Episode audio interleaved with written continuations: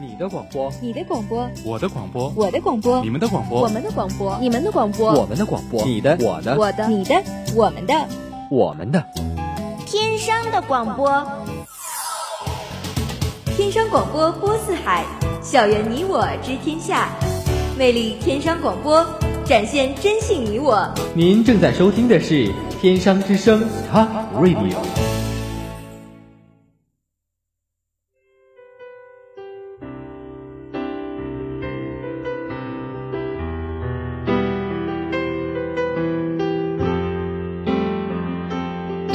世界的角落，淡看云卷云舒，曼妙如歌的声线，挑起花开花落。流转的岁月，是文字演绎的绚烂烟火，时而繁华，转瞬宁静。落入心灵中文字的世界，与你一起轻舞飞扬。文苑漫步，文苑。漫步。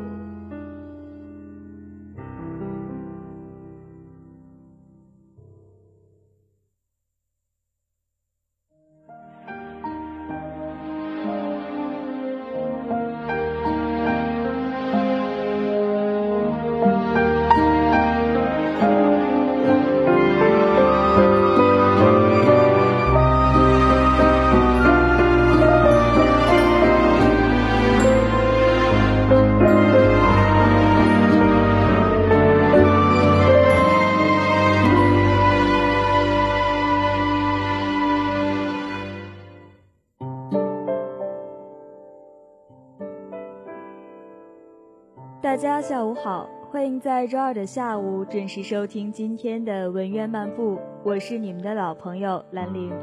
大家下午好，我是风飞。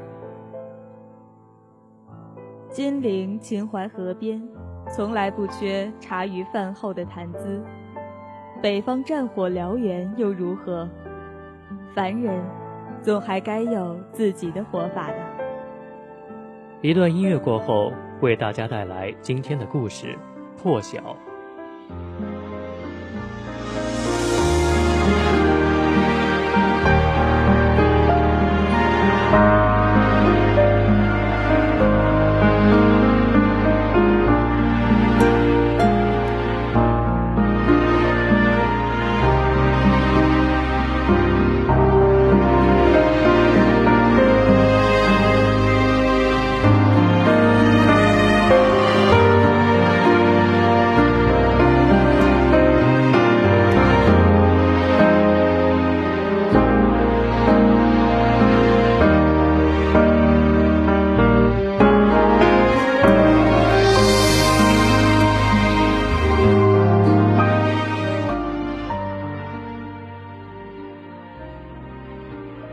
沈慈回国听到的第一条消息，便是日军已在东三省开火，东北国土危在旦夕。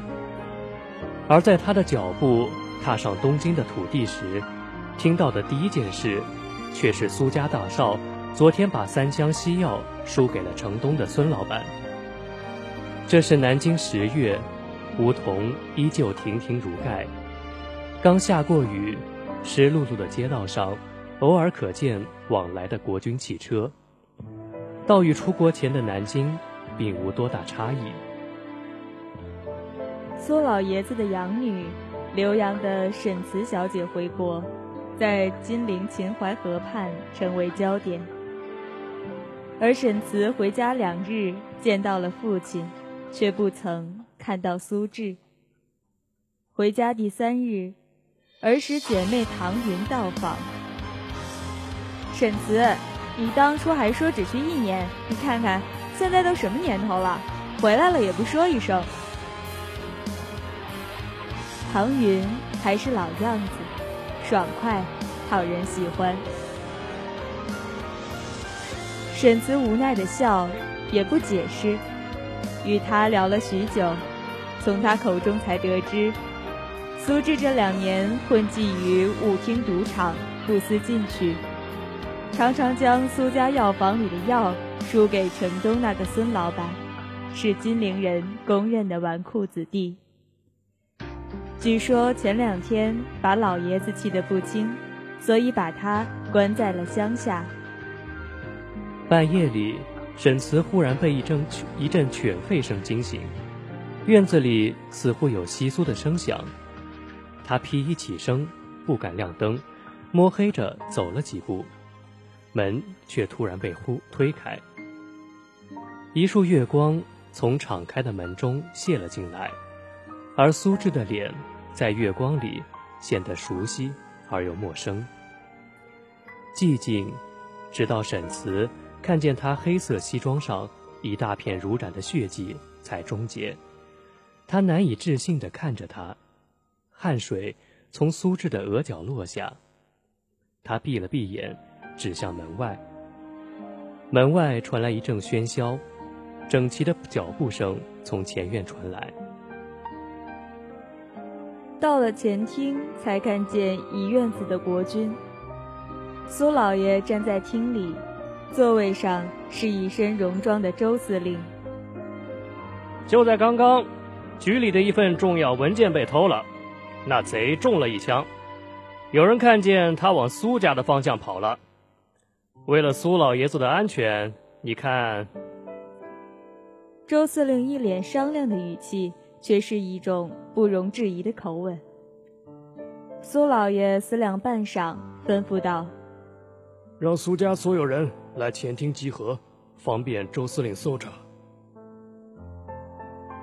沈慈在这些人里没有看见苏志，他垂下眼睑，心跳得很快。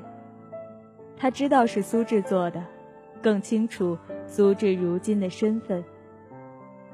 胡思乱想间，却有一人从门口闯入，正是苏志。一身白色西装，面色红得异常，脚步踉跄，一身酒气。是谁打扰少爷我喝酒啊？如此良辰美景的。戏谑的口吻，倒真似他一直与酒为乐。沈慈松了一口气，看着他的独角戏，忽视他投来的目光。搜查并未因为苏志的突然出现而终止，只是几分钟，可他从未觉得时间是如此漫长。搜查的人陆续回来，就在他要松口气的时候，却忽然有人说道：“司令，我们在东院尽头的房里发现了血迹。”东院尽头，沈慈的心里一紧，看向同向面色煞白的苏轼，那是自己的闺房。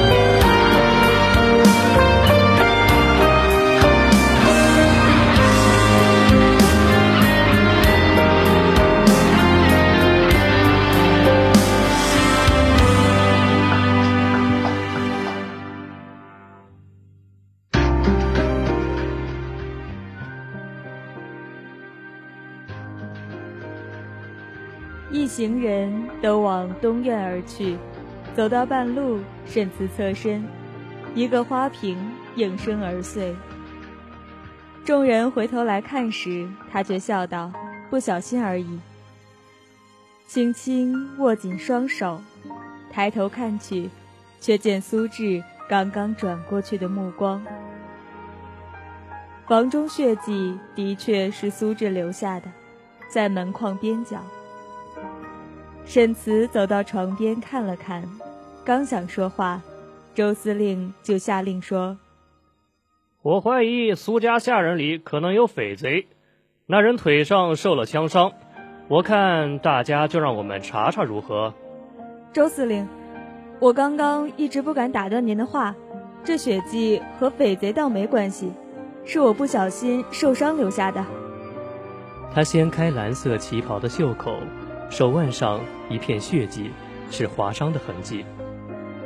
就在你们来之前，我摸黑来点灯，不小心被桌角的铁片划到的。看着周司令依旧不愿相信的样子，沈慈又笑道：“ 周司令，我们苏家药房可是常年给国军供药的，难道司令竟还怀疑我们？”周司令最终带着他的人马悻悻撤回，折腾许久，已近天明，而这场风波也总算过去。周司令一走，苏志便被苏贺叫到书房谈话去了。沈慈不知道他们在谈些什么，只是觉得苏志和父亲还有很多人都不知不觉地变了，而自己呢，好像也变了。外面的局势越来越坏，而南京的情况也好不到哪去。唐云所在的女子学校已经和南京城里的好几所大学都陆续形成了游行队伍，可南京政府的不抵抗政策却依然风雨不动。动荡与不安交集，苏家的生意也开始惨淡，而苏志。依然如旧。沈慈有时会觉得，那天夜里的苏志，从来只是一个梦。沈慈应唐云之约去学校找他，到了城南的女子学校，学校却不是他想象中的样子。前线消息继续传来，日军肆无忌惮的攻城略地，群情激愤，大街上到处是要求抗日。抵制不抵抗政策的标语，游行的队伍越来越长。沈慈看见唐云走在队伍的最前面，他刚想出声去叫他，突兀的枪声却忽然破空响起。沈慈脸色一变，回头便看见国军的车从人群中穿过。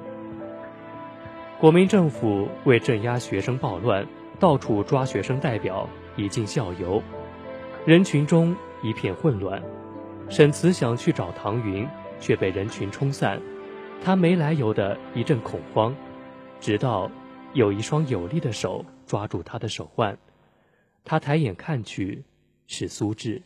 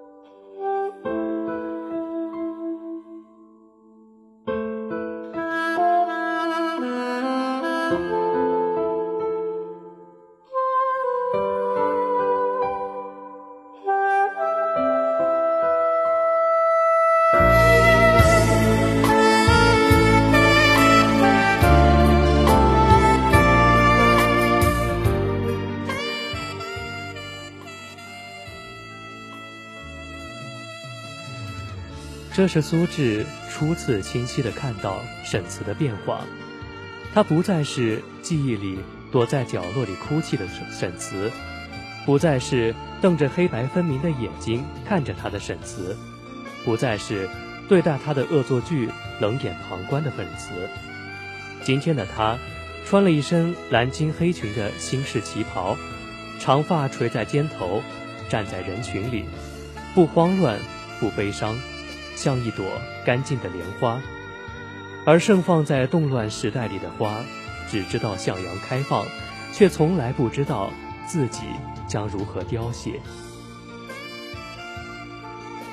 苏轼拉着他从人群里跑过，喧嚣人群里，他无暇顾及其他，只能看见苏轼的侧脸和他焦急的神色。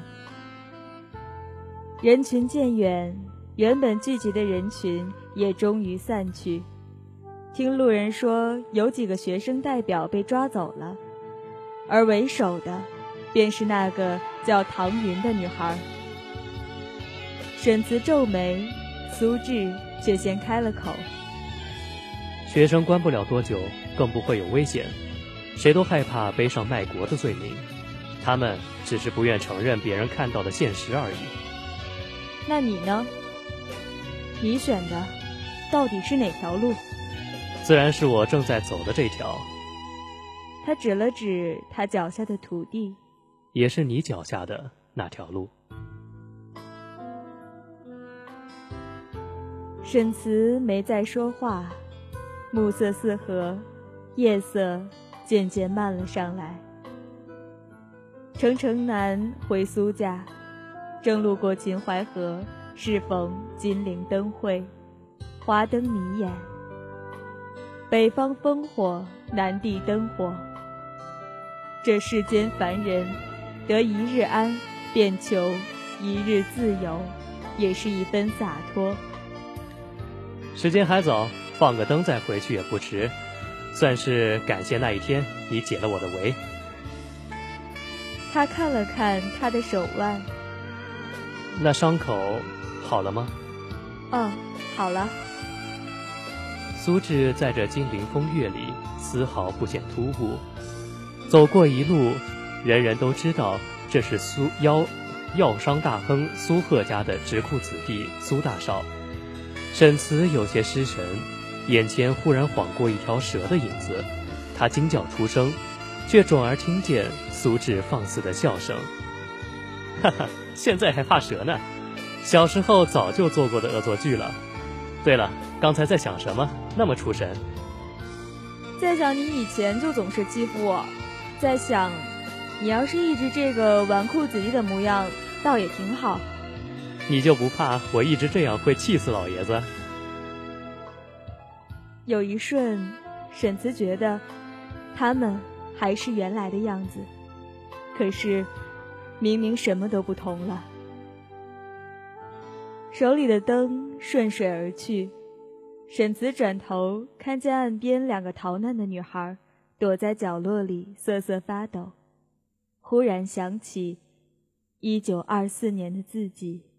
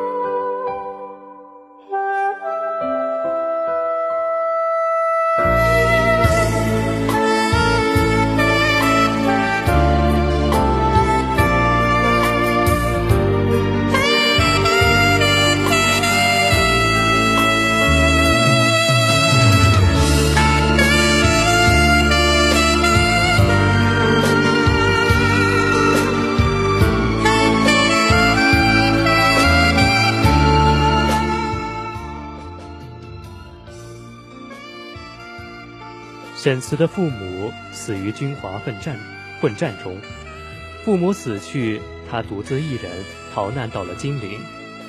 那是一九二四年的冬天，他第一次遇见苏轼和养父苏贺，他是幸运的。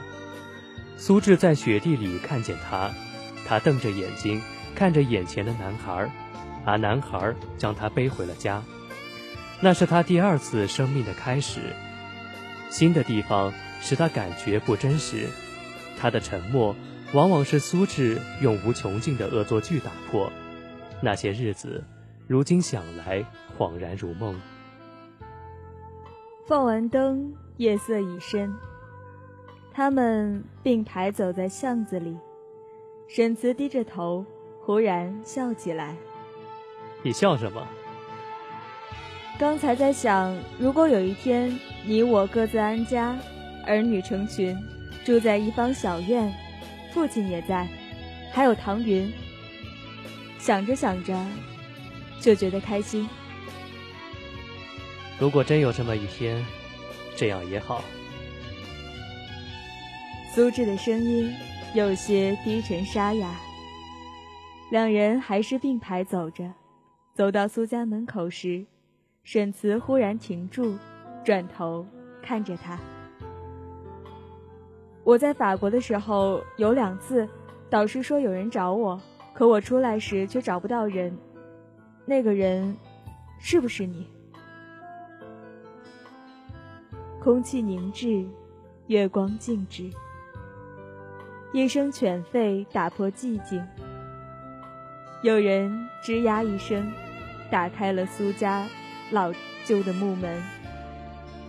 是我，他说。一九三一年冬，大批南京党政人士要求国民政府释放学生。迫于压力，所有学生被释。沈慈已经很久没见过苏轼。他帮着父亲苏贺打理苏家药铺，而有关父亲的想法，他也渐渐有了清晰的认识。那日。大雪从傍晚就开始下，到了深夜，雪已有一指深。沈慈处理完账本，看见父亲的书房依旧亮着灯，而苏轼的房间灯却一直不曾亮起。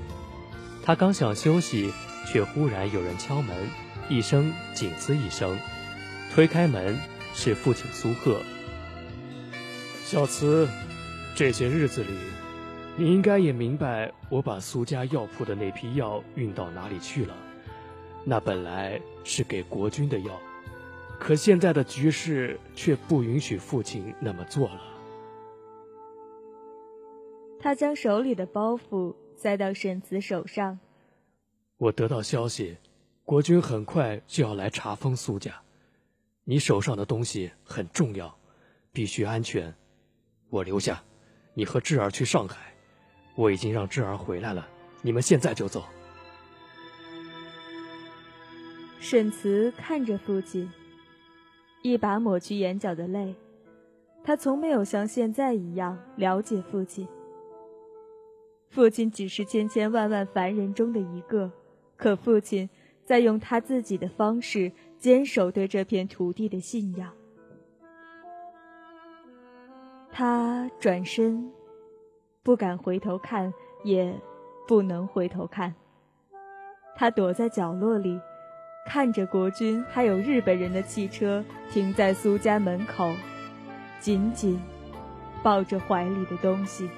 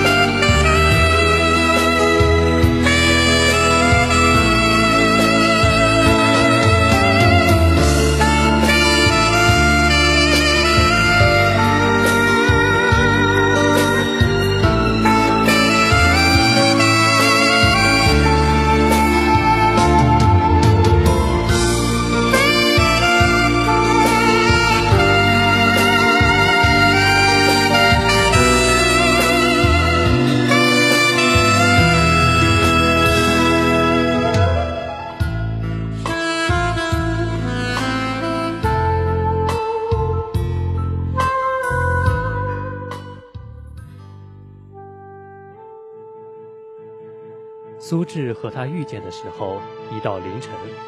苏志脸上有血迹，白色的西装沾染了尘埃和鲜血。他拉着他跑去码头，就像那时他从游行的人群中将他牵住一样。身后人声鼎沸，汽笛声、狗叫声、枪声、叫喊声纷纷撞击在耳膜上。汽笛声越来越近，枪声也越来越近。沈慈将包袱塞到了苏志的手上，苏志回头着急地问：“你想干什么？”“哦，没事儿，只是累了。你拿着会跑得更快。”又是几声枪响，后面有人大呼：“站住！”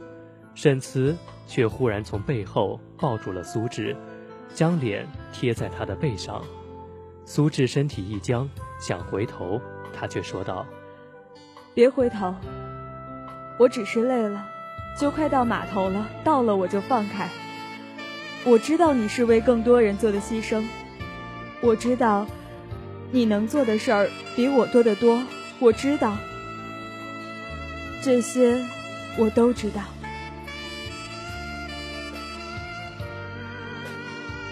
苏志的脚终于跨上轮渡，鸣笛声响起，他想回头去拉沈慈，后者却忽然松开抱着他的手，血不断从他的嘴角溢出，红色血迹盛放在水蓝色的旗袍上，他一松开手，便像片树叶一样。轻飘飘的落入了水中。轮渡起航，苏志疯了一般想去抓沈慈的手，可是最后他连他笑的样子都没有看见。沈慈总说苏志欺负他，可他不知道那个人只是想让他说话，只是。想让他开心。他知道了苏志曾去过法国两次，可他不知道那都是在他执行任务之前。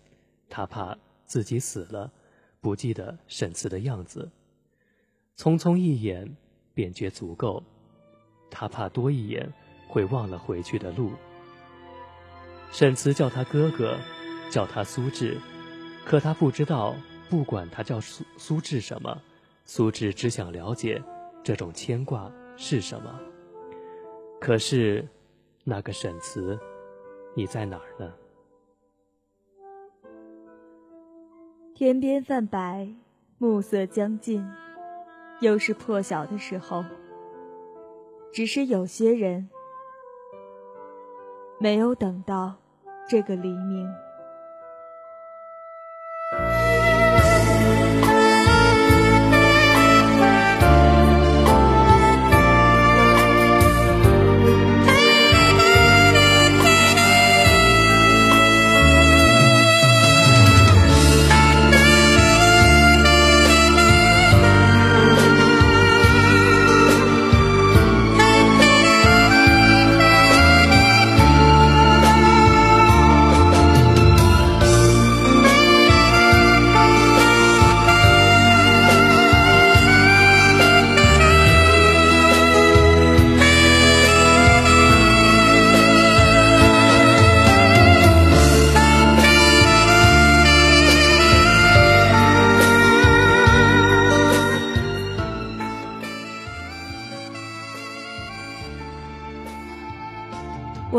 都是凡人，我们都有私心，我们都有自己的活法，我们也想让最爱的那个人活着。如有来生，若河清海晏，你我隔风雪相见，结庐为家；若生逢乱世，你我免死别之苦，便。再不相遇吧。好了，今天的文苑漫步到这里就要和大家说再见了。播音兰陵、风飞，代表编辑建安，节目监制黄佩，感谢您的收听，我们下周再会。明天中午的天商风采录将为大家带来天商一直在变，我们需要了解，敬请收听。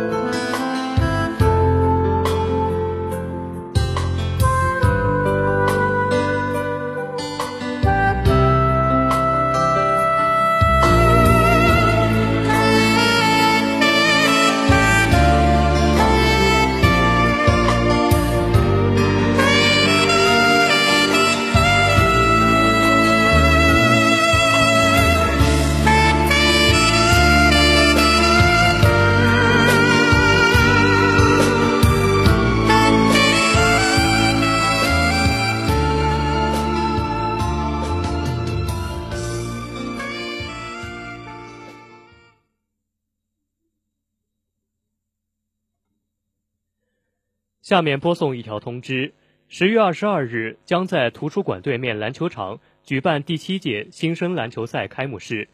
预祝本届新生篮球赛取取得圆满成功，请大家为新生加油打气。同时，希望参赛的选手赛出水平，赛出风格，飞舞青春，还我真样。